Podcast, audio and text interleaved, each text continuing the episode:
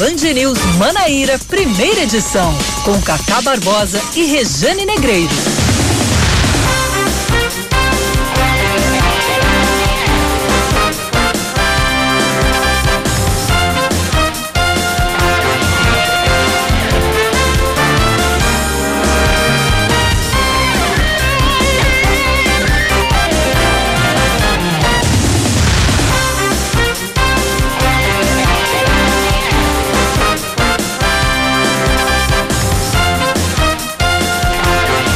Horas 24 minutos em João Pessoa, 9 horas 24 minutos na Paraíba. Bom dia, bom dia, bom dia. Hoje é quarta-feira, é meio de semana, é dia 14, 14 de outubro de 2020. Está começando mais um Band News Manaíra, primeira edição. Comigo, Cacá Barbosa e com Oscar Neto. Bom dia, Oscar. Bom dia, Cacá. Bom dia, ouvintes da Band News. Nesta quarta-feira, já meio de semana, graças a Deus. Vamos com as informações mais importantes para manter os ouvintes que estão sintonizados na 103.3 muito bem informados durante esta manhã, 9h25. Vamos aos destaques então desta quarta-feira. Continua desaparecido desde ontem o padre Gilmar, de 46 anos, da paróquia de Santa Terezinha, no bairro do Roger, região central da capital. De acordo com o secretário paroquial, religioso teria saído para acompanhar um velório, mas não teria chegado ao local. Por volta do meio-dia em 15, ele enviou uma mensagem para um amigo com a palavra socorro. No entanto, esse amigo só visualizou a mensagem às três da tarde. O sacerdote é do estado de São Paulo e chegou na Paraíba em janeiro. O Partido dos Trabalhadores deve decidir hoje a situação da sigla nas eleições municipais de João Pessoa. De acordo com a presidente municipal da legenda, Gilcélia Figueiredo, o diretório da capital se reúne com a executiva nacional do partido. A direção municipal defende a candidatura do deputado estadual Anísio Maia à prefeitura, enquanto a nacional quer que a legenda apoie o ex-governador Ricardo Coutinho do PSB. A executiva nacional chegou a argumentar na justiça que a tática eleitoral do partido para as eleições teria sido contrariada. De acordo com o jornalista Lauro Jardim do jornal o Globo, a pressão pela retirada da candidatura de Anísio e pelo apoio a Ricardo vem do ex-presidente Lula e da presidente nacional do PT, Gleisi Hoffmann. Um grupo de servidores aposentados da Assembleia Legislativa da Paraíba protesta contra o corte no plano de saúde. A manifestação foi realizada ontem em frente à sede do Poder Legislativo Estadual. De acordo com o presidente da Associação dos Servidores de Carreira, Josian Calisto, eles estão sem o benefício desde agosto. O corte segue uma recomendação do Tribunal de Contas do Estado. Um decreto assinado pelo governador João Azevedo e publicado hoje no Diário Oficial do Estado autoriza a realização de eventos no centro de convenções até com 200 pessoas. A norma estabelece que sejam observadas as normas e protocolos sanitários vigentes, sobretudo o uso de obrigatório de máscara, a lavagem frequente das mãos e o distanciamento social entre os participantes. A decisão leva em consideração os indicadores da Covid-19 aqui em todo o estado.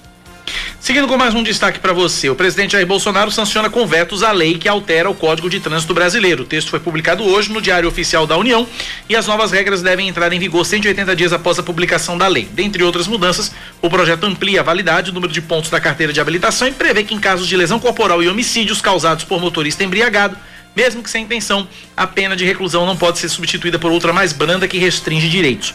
Os trechos retirados por Bolsonaro vão ser reanalisados pelo Congresso Nacional, que pode restaurar as medidas ou derrubá-las em definitivo. Esportes Oscar. Com três gols de Neymar e um de Richarlison, Brasil vence o Peru por 4 a 2 em partida realizada ontem à noite em Lima. Foi válida pela segunda rodada das eliminatórias sul-americanas da Copa do Mundo do Catar.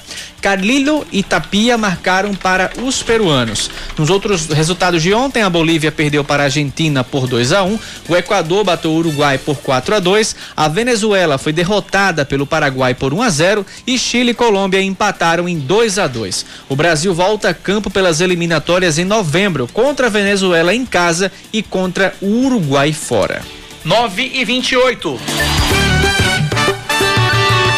Band News. Tempo. A quarta-feira na capital paraibana deve ser de sol com chuva pela manhã, diminuição de nuvens à tarde, pouca nebulosidade à noite, mínima de 21 graus, máxima de 32. Neste momento, termômetros marcam 28 graus na capital paraibana. Que calor, que calor! Tá demais, viu? Já em Campina Grande, a previsão para hoje também é de sol com chuva pela manhã, diminuição de nuvens à tarde e pouca nebulosidade à noite. A mínima de 20 graus e máxima de 31. Em Campina, agora 25 graus. 929 na Paraíba, 9911-9207 é o nosso WhatsApp, é o WhatsApp da Band News FM, 9911-9207. Você manda sua mensagem nos ajuda a fazer o noticiário local aqui na Band News FM nesta manhã de quarta-feira, 14 de outubro de 2020. Você participa, interage e nos ajuda a fazer o noticiário local. Vários ouvintes aqui interagindo com a gente aqui.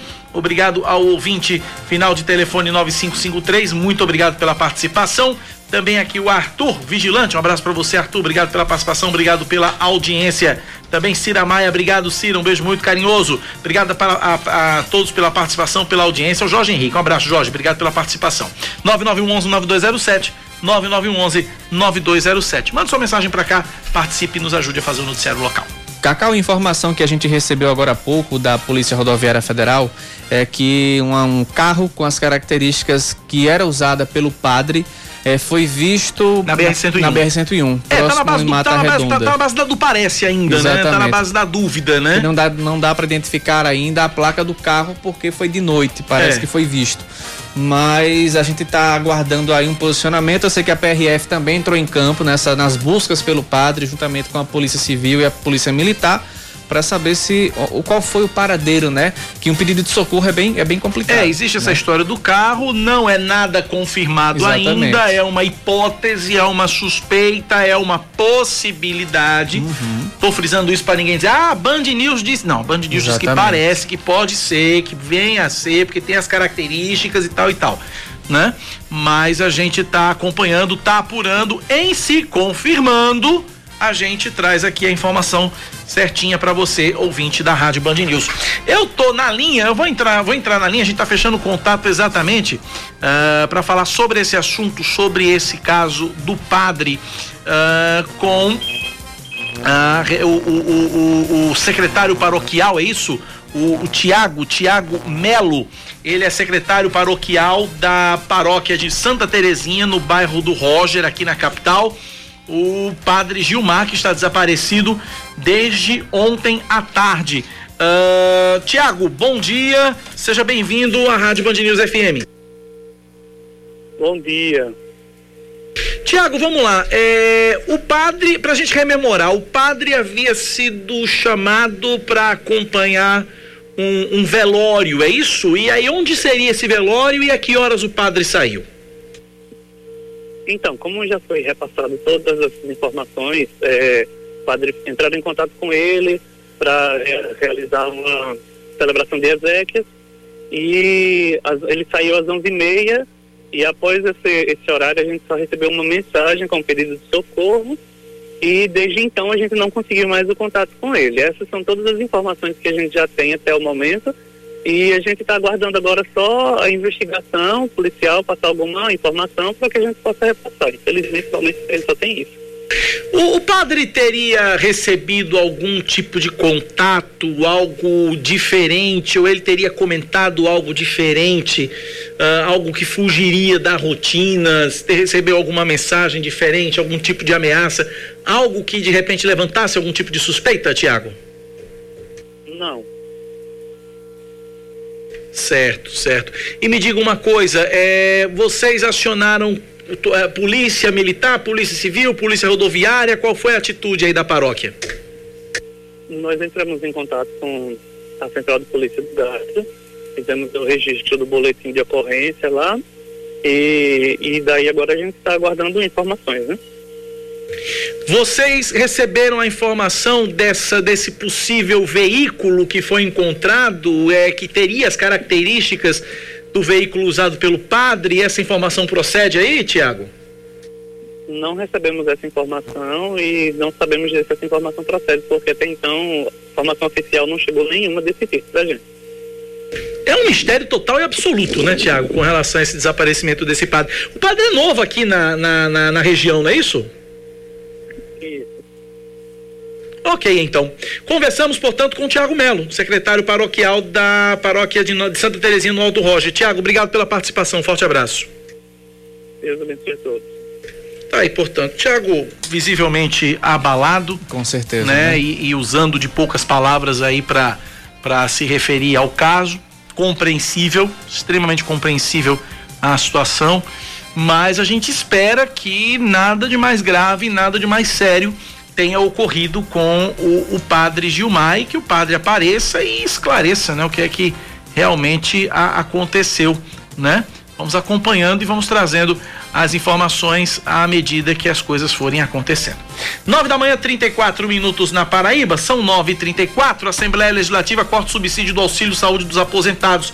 Reportagem de Aline Guedes. Mais de 350 servidores inativos da Assembleia Legislativa estão na iminência de perderem seus planos de saúde. O pagamento do subsídio do Auxílio Saúde foi suspenso pela Casa sem aviso prévio. A Assembleia pagava um subsídio de 80% e os servidores pagavam 20%. Então, por exemplo, antes quem pagava 190 reais pelo plano, hoje precisa desembolsar 900 reais. O tesoureiro do Sindicato dos Servidores do Poder Legislativo da Paraíba, Orlando Bonfim, explica que o Auxílio Saúde é um benefício conquistado há anos. É, esse benefício foi uma conquista, né, através de várias negociações com mesas diretoras, né, e gradativamente foram é, sendo implementadas e isso já tem quase 20 anos. O corte segue uma recomendação do Tribunal de Contas da Paraíba. O TCE entendeu que, como os inativos não fazem mais parte da folha de pagamentos, esse subsídio não pode ser pago pela Assembleia, e sim pela PBPrev. Em meio a uma pandemia e tendo em vista que os aposentados são um grupo de risco para a Covid-19, o Simpol está tentando reverter esse quadro. Na verdade, a gente tem negociado com a Unimed, né, o que tem evitado né, a suspensão do atendimento e, paralelamente a isso, a gente né, entrou com ação na justiça né, que está tramitando, não houve ainda uma decisão final, né? A gente está aguardando essa decisão, a concessão de uma liminar. É isso, né? O, o atendimento ainda não foi suspenso o que deve ocorrer agora, né? Porque não tem mais como negociar, né? Porque já extrapolou o prazo. A recomendação do TCE e a decisão da Assembleia é controversa porque existe uma lei estadual aprovada pela própria Assembleia, de autoria da deputada estadual Poliana Dutra, a qual proíbe a suspensão e cancelamento de planos de saúde durante a pandemia. É realmente é uma lei né, que está em vigor e que a gente pretende né, acionar ela caso haja a suspensão completa do atendimento. Né? A gente vai, de todas as formas, tentar resguardar o atendimento aos servidores aposentados, pelo menos nesse período de pandemia. Né? Um ato público foi realizado esta semana no ponto de 100 réis para tentar sensibilizar os parlamentares e chamar a atenção da população para o problema.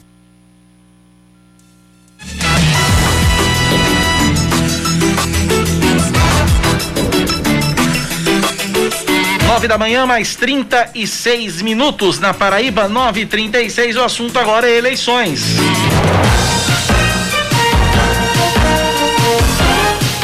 Na Band News FM, eleições 2020.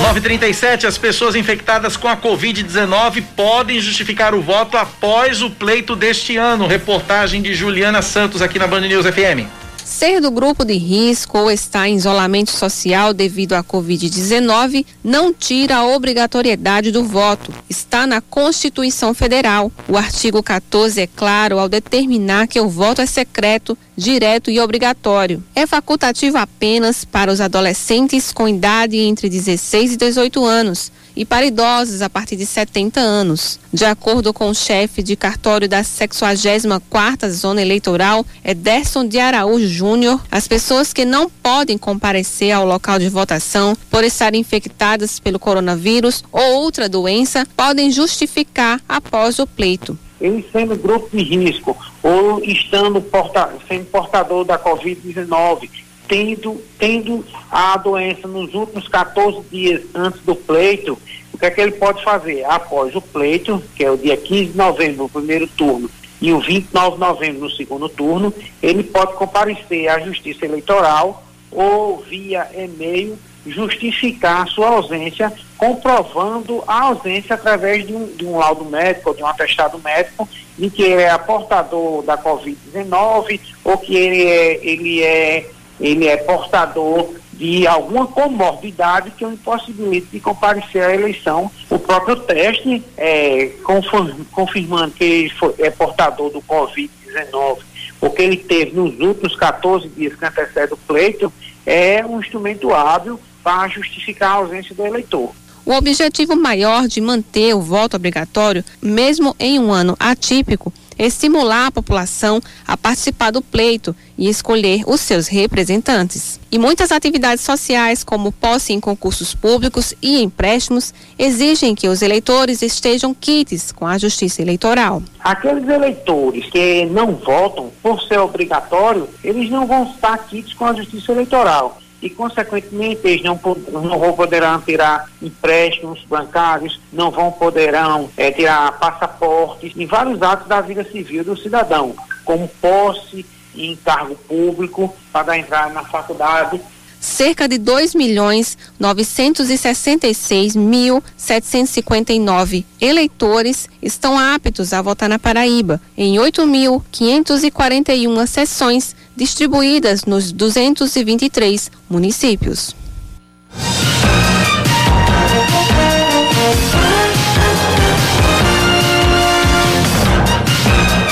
Nove e quarenta, Oscar.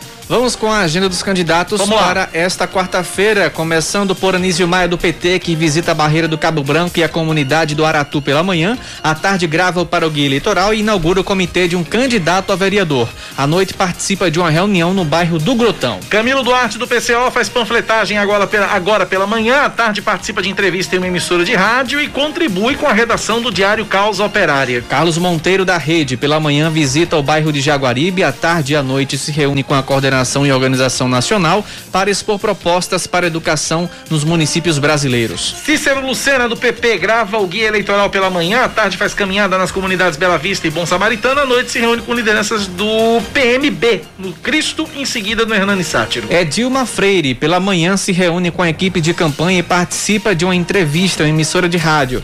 À tarde visita o bairro dos Novais e o centro, à noite a comunidade de Mumbaba e o Colinas do Sul. Ítalo Guedes, do PSOL, à tarde grava para o Guia Eleitoral. À noite se reúne com a coordenação de comunicação de campanha. João Almeida do Solidariedade pela manhã se reúne com a equipe de campanha, à tarde participa de uma entrevista em emissora de rádio e à noite participa do lançamento da candidatura de uma vereadora e se reúne com moradores do bairro Mandacaru. Nilvan Ferreira do MDB pela manhã concede entrevista a uma emissora de rádio, em seguida se reúne com o sindicato das escolas particulares, à tarde participa de reuniões do Valentina, Sonho Meu e Planalto Boa Esperança. À noite visita o comitê de uma vereadora e em seguida participa de um culto. Rafael Freire do UP participa de uma panfletagem entre os trabalhadores da limpeza urbana, grava vídeos à tarde e não divulgou a agenda para a noite. Rama Dantas do PSTU grava vídeos pela manhã, visita apoiadores à tarde e não divulgou a agenda para a noite. Raoni Mendes do, do Democratas participa de um ciclo de debates em defesa da sustentabilidade. À tarde participa de uma entrevista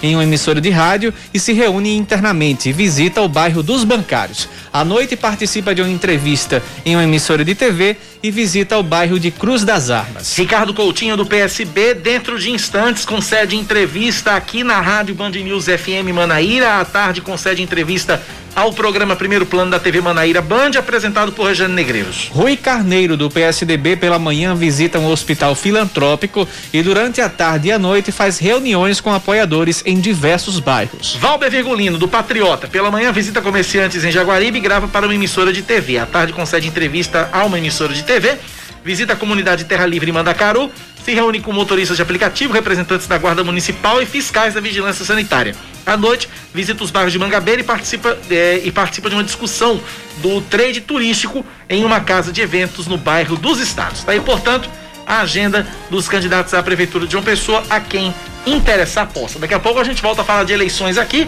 conversando, dando seguimento à série de entrevistas com os candidatos à Prefeitura de João Pessoa, conversando dentro de instantes com o candidato do PSB, Ricardo Coutinho.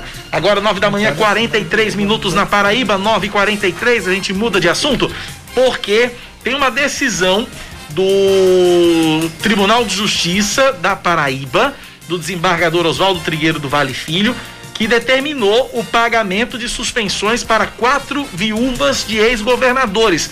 E a informação agora que Samara vai trazer é que o governador João Azevedo vai recorrer dessa, dessa decisão. Bom dia, Samara. Bom dia, Cacá, bom dia, Oscar e a dia. todos os ouvintes da Rádio Band News FM. Samara que tem cara, jeito e porte de primeira dama. Lembra Michelle Obama? Eu? Tranquilo. É, só não tem o dinheiro dela. Vamos E lá. Michelle e Obama nem a de classe daquela Vamos mulher lá. que tem livros, enfim. Assisti a série dela. Você é classuda. A série não, um documentário. Vamos lá.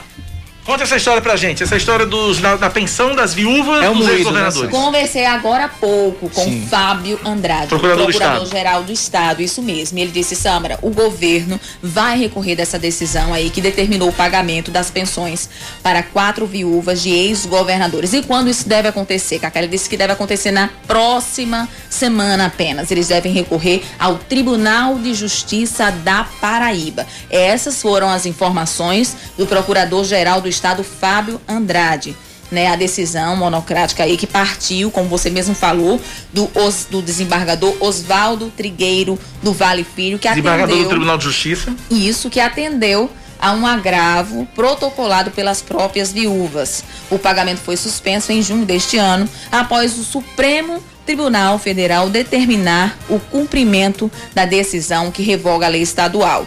Vão voltar a receber os proventos Marlene Muniz, terceiro neto, Maria da Glória Rodrigues da Cunha Lima, Glaucio Buriti e Mirtes de Almeida Bichara Sobreira.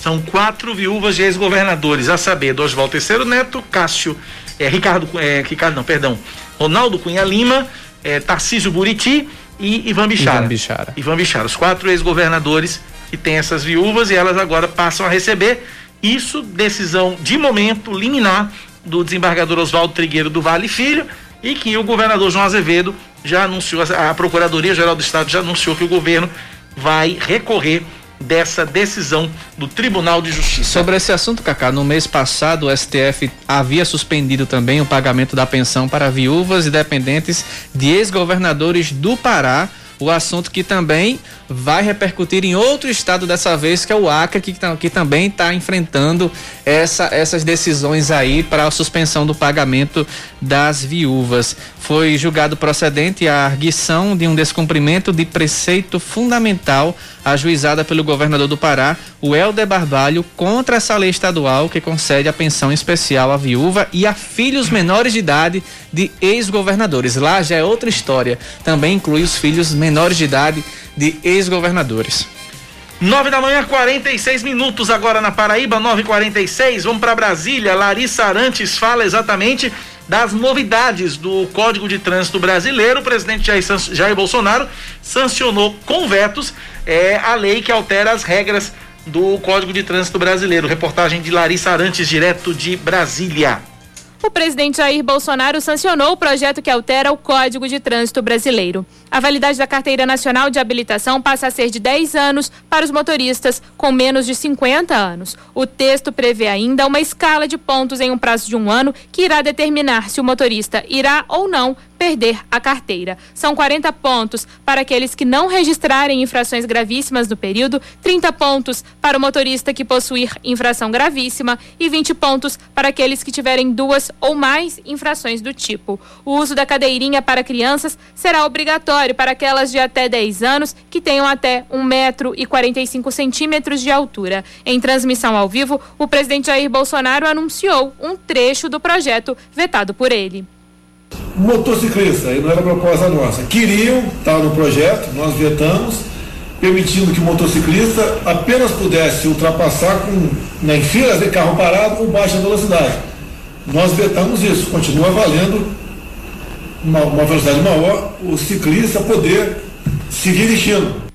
Ao lado do ministro da Infraestrutura, Tarcísio Freitas, Bolsonaro destacou ainda outra mudança prevista. Tem muitas coisas de bom dentro daquela linha que o senhor sempre defendeu, que é a simplificação, a desburocratização. Por exemplo, presidente, aquela multa para aquela via dentro da cidade se o farol não tiver aceso. Nós tentamos é, revogar essa lei, que era uma lei específica para isso aí, tentamos revogar. Não foi possível. Chegou o seu meio termo. Como é que ficou o meio termo? Meio termo é o seguinte, farol aceso agora só em túnel, quando tiver neblina, cerração ou fora do perímetro urbano. O Congresso concluiu a votação do projeto que altera o Código de Trânsito no dia 22 de setembro. O texto foi avaliado pela Câmara e pelo Senado, mas precisou retornar para análise dos deputados depois de os senadores terem feito alterações na proposta.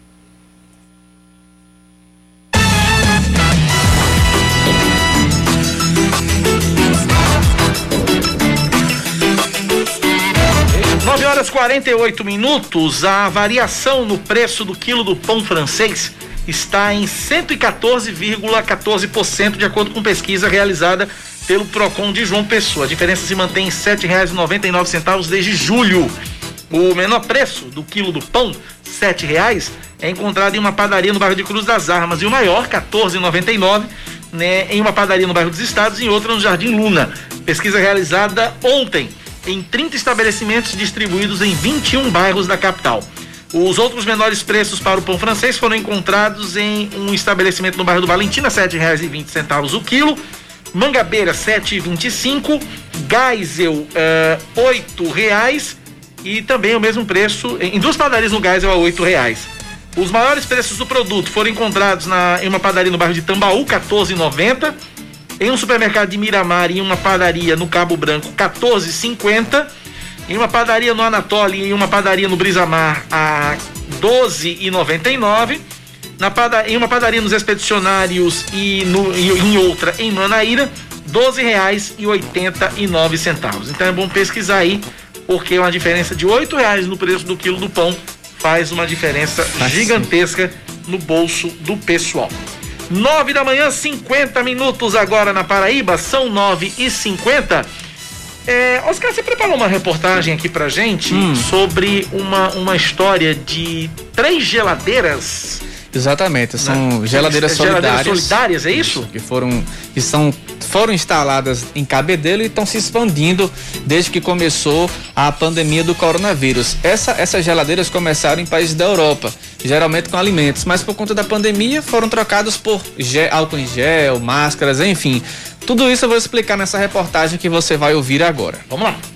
Um projeto solidário criado em países da Europa tem ganhado as ruas da cidade de Cabedelo, na região metropolitana de João Pessoa. É a chamada Geladeira Solidária, que tem o objetivo de arrecadar doações de alimentos ou produtos que podem ser retirados por qualquer pessoa que passe pelo local. Por causa da pandemia do coronavírus, o equipamento foi adaptado e no lugar dos alimentos estão itens que são utilizados para o combate à Covid-19. Na Paraíba, a ação faz parte do Instituto Viva Claudinha, uma ONG que nasceu há quase três anos para homenagear e continuar o trabalho de uma jovem que morreu aos 23 anos. A presidente do Instituto e mãe de Claudinha, Darlosa Braga, explica que a vantagem da geladeira solidária é que ninguém precisa pedir. Nós dispomos de máscara, de água sanitária, sabão, luvas e o álcool em gel as pessoas vêm e se servem. São três geladeiras implantadas com os nossos abastecimentos, né, que nós abastecemos diariamente. Nós já é, beneficiamos mais de duas mil pessoas com esses itens contra o Covid-19. Ainda segundo Darlosa, mesmo após o fim da pandemia, o projeto deve continuar. Não vamos dar tanta ênfase mais aos itens contra o Covid-19, porque a vacina vai chegar. Nós pretendemos obviamente, assim, expandir as geladeiras em bairros, na população mais carente, com alimentos não perecíveis, com itens, né, é, para higiene pessoal e também com roupas, né, porque na geladeira nós também é, pretendemos colocar roupas, né, tem pessoas que existem que tem muita vulnerabilidade, muita vulnerabilidade, nós pretendemos expandir. Além da geladeira solidária, o Instituto também promove doações de alimentos, medicamentos e roupas a comunidades carentes da cidade.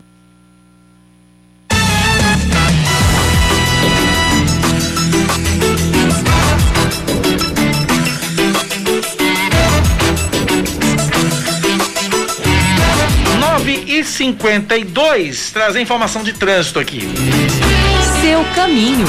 Ouvinte final telefone 7639 não mandou o nome pra gente, mas ele informa pra gente o trânsito lento em frente ao Atacadão no José Américo, sentido Geisel, desde o girador do Centro Administrativo Municipal. Obrigado ao ouvinte final telefone 7639 pela informação. Você também pode mandar sua informação de trânsito para cá, mandando sua mensagem para o nosso WhatsApp 9911 9207 9911 9207. Oscar. Cacá, lá em Pernambuco, a gente no mês passado teve o lançamento das notas de 200 reais, né? E lá em Pernambuco, um homem de 60 anos recebeu oito notas falsas de 200 reais após vender 11 refletores metálicos em uma rede social. Oito de 200 dá 1.600. 1.600, exatamente. Após isso, ele procurou a Polícia Federal. Só depois de entregar os equipamentos foi que ele percebeu que os 1.600 reais eram de cédulas legít ilegítimas com numeração repetida. Ele não Ô, observou gente, a isso. numeração. Exatamente. O caso aconteceu no começo do mês. De acordo com a PF, a vítima apresentou o histórico de troca de mensagem na rede social com uma compradora que até o momento não foi localizada. O inquérito foi aberto para identificar e responsabilizar os envolvidos no caso. Já é a segunda vez que isso acontece lá em Pernambuco.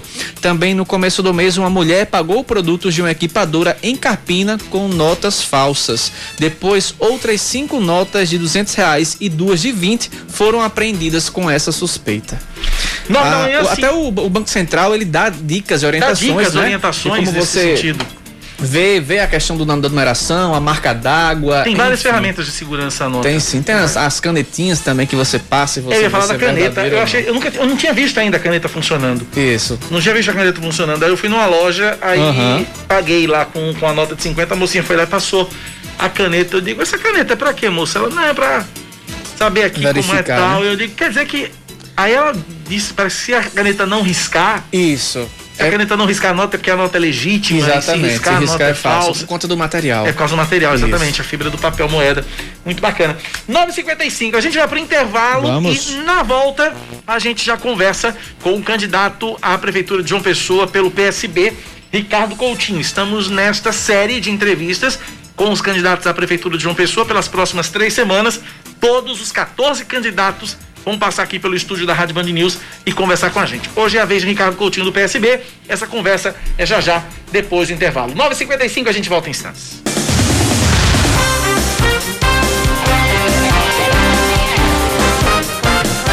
9 horas e Uma 59. coisinha nos pregos. 9h59. Exatamente. Não dá pra esperar não, né? Dá não, dá não, dá não. Vamos lá. Vamos lá. A Secretaria Estadual de Saúde confirma 140 novos casos da Covid-19 entre segunda-feira e ontem e o número de pacientes que têm ou tiveram a doença sobe para 126.073. Destes, 101.794 já estão recuperados. 14 mortes foram confirmadas ontem, sendo seis delas de fato nas últimas 24 horas, o que eleva o número de óbitos para 2.944. 37% dos leitos de UTI para pacientes com casos graves da Covid-19 estão ocupados. O índice regional mais alto é apresentado no Sertão, onde a taxa de internação chega a 57% dos leitos de UTI adulto para o tratamento da doença. 21 motoristas foram flagrados dirigindo sob efeito de álcool nas rodovias federais da Paraíba durante a operação Nossa Senhora Aparecida da Polícia Rodoviária Federal. O balanço das fiscalizações da PRF indica que, da zero hora de sexta-feira até a meia-noite de segunda, foram registrados 17 acidentes com duas mortes e 14 feridos. Em todo o país, foram registrados 973 acidentes durante a operação, com 75 mortos e 1.165 feridos. Aqui na Paraíba, 141 veículos foram removidos para os pátios da PRF depois de algum tipo de infração. O Sistema Apivida recebe o título de liderança na categoria Saúde da sétima edição do Prêmio Conarec. O vice-presidente comercial de relacionamento do, do grupo, Cândido Pinheiro Júnior, disse que o sistema apostou fortemente na verticalização da rede e em inovações como a telemedicina para atender pacientes de forma segura e eficaz.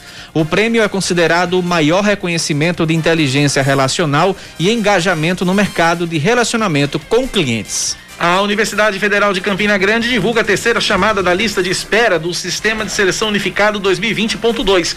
E estão sendo convocados 394 candidatos. O cadastramento vai ser realizado de 21 a 23 de outubro pela coordenação do curso para o qual o aluno foi aprovado. Caso surjam vagas, vagas remanescentes após o cadastramento, estão previstas mais duas chamadas. Dois relatórios da Transparência Internacional apontam que o Brasil passa por retrocessos no combate à corrupção, ou novidade. A organização enxerga uma progressiva deterioração do arcabouço institucional anticorrupção no país. De acordo com a Transparência Internacional, os dados dos relatórios mencionam que o presidente da República, Jair Bolsonaro, e outras autoridades têm responsabilidade direta em ações que prejudicam o combate à corrupção. Futebol, Botafogo apresenta o atacante Christian Dalbelo, de 20 anos, que vem por empréstimo do Brasil de Pelotas. O jogador se junta a Davi Batista, Ramon Mário Bahia e Júnior Santos, além do meio avançado Diego Rosa, como opções para o ataque. Por outro lado, o Belo ainda não anunciou oficialmente o centroavante Bruno Nunes, que está no Juventude de Caxias do Sul. O jogador também recebeu sondagens do Paraná Clube, que é exemplo do Brasil de Pelotas e do Juventude, joga a Série B do Campeonato Brasileiro. 10 da manhã, dois minutos. Assunto agora é eleições.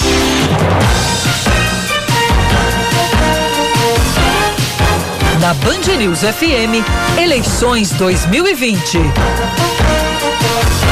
E a gente dá continuidade à série de entrevistas com os candidatos à Prefeitura de João Pessoa. Antes de, antes de apresentar o nosso entrevistado, trazer o bom dia de Rejane Negreiros, que vai passar a fazer a entrevista aqui comigo. Bom dia, Rejane. Bom dia, Cacá, e bom dia a todo mundo que está acompanhando a Band News FM Manaíra. Prazer estar aqui com vocês. Então vamos tocando, porque é hora de entrevista. Exatamente. Hoje a gente segue com a, a série de entrevistas com os candidatos à Prefeitura de João Pessoa. Hoje é a vez de Ricardo Coutinho, do PSB.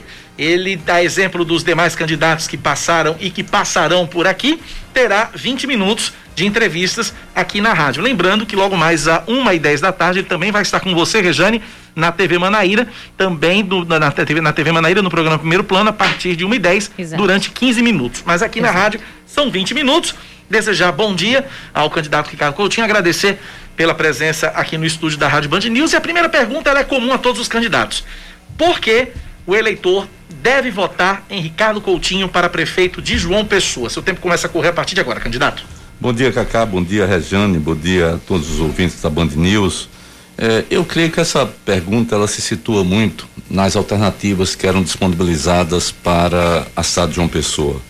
Se você observar bem, as demais candidaturas ocupam o mesmo discurso, o mesmo espaço ideológico, a mesma prática política.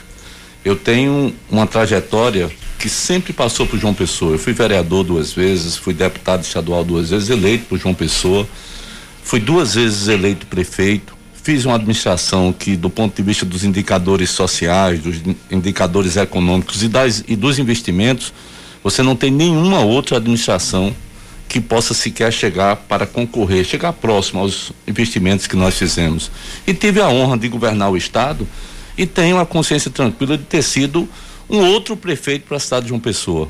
Para você ter ideia, todas as obras de mobilidade urbana que existem nessa cidade, de 2000 até hoje, 20 anos, foram feitas em, em minhas gestões. Todas elas. Se você olhar Cruz das Armas, duplicação, Pedro II, em frente à, à Universidade, Retão do Manaíra, Alças da Beira Rio, é, Trevo das Mangabeiras, se você observar o viaduto do Geisel, tudo isso foram obras de mobilidade urbana. Não há um outro gestor que tenha feito algum tipo de intervenção dessas, de grande porte, aqui dentro dessa cidade. Então, eu acho que quem fez, como nós fizemos, tem claramente a condição de reivindicar novamente a, condição de governar essa cidade e fazer muito mais. É, Ricardo, é, no governo, né, melhor, é, na sua gestão, também como prefeitura, como prefeito de João Pessoa, né? O senhor contou com uma forte agenda eh, de investimentos, com ali o apoio do governo federal. Na época, o presidente era Lula.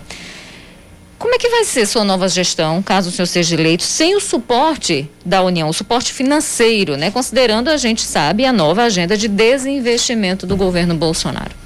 Olha só, Regiane, na prática, eh, João Pessoa não era uma das capitais melhor que honradas por verbas federais. Eu mesmo nunca fiz nenhuma gestão, por exemplo, para ir em busca de qualquer recursos para investir em escolas, investir em creches. Eu nunca, ou PSFs.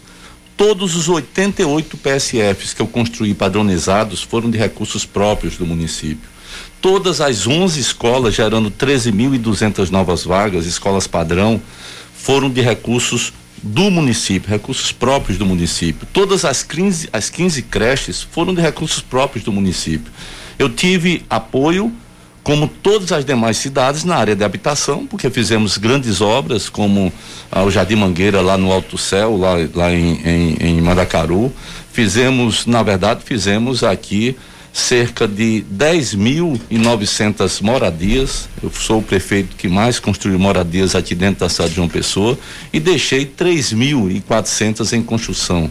Tanto é que o atual prefeito, quando entrou, com três meses de governo, já inaugurava ali no Jardim Veneza um, um, grande, um grande parque. A política nacional de habitação, a política de habitação, sempre teve a participação do governo federal. E isso eu também tive na prefeitura de João Pessoa. Né? Com relação ao Brasil de hoje, o Brasil de hoje não tem recursos para nada, como você bem disse. Depois da emenda constitucional 95, que no meu entender foi um grande crime contra o povo brasileiro, você restringir os investimentos num, num país tão desigual, é claro que nós vamos ter que recuperar a capacidade de investimento. E isso eu fiz antes, numa época em que o orçamento da prefeitura era 450 milhões e hoje o orçamento da prefeitura chega a 2 bilhões e 800 milhões de reais. Ou seja, é muito mais e fizeram muito menos. Eu quero recuperar a capacidade de investimento do município e fazer muita coisa com recursos próprios. Candidato, é, sua decisão de disputar a prefeitura de João Pessoa, até então, até, até o dia da convenção do PSB, na qual o senhor fez o anúncio, era grande incógnita qual caminho o PSB seguiria. Até que o senhor apareceu de surpresa, vamos colocar assim, e o senhor anunciou: não, eu sou o candidato à prefeitura de João Pessoa. O que o fez tomar essa decisão e por que a demora em tomar uma decisão, o PSB tomar uma decisão e lançar um nome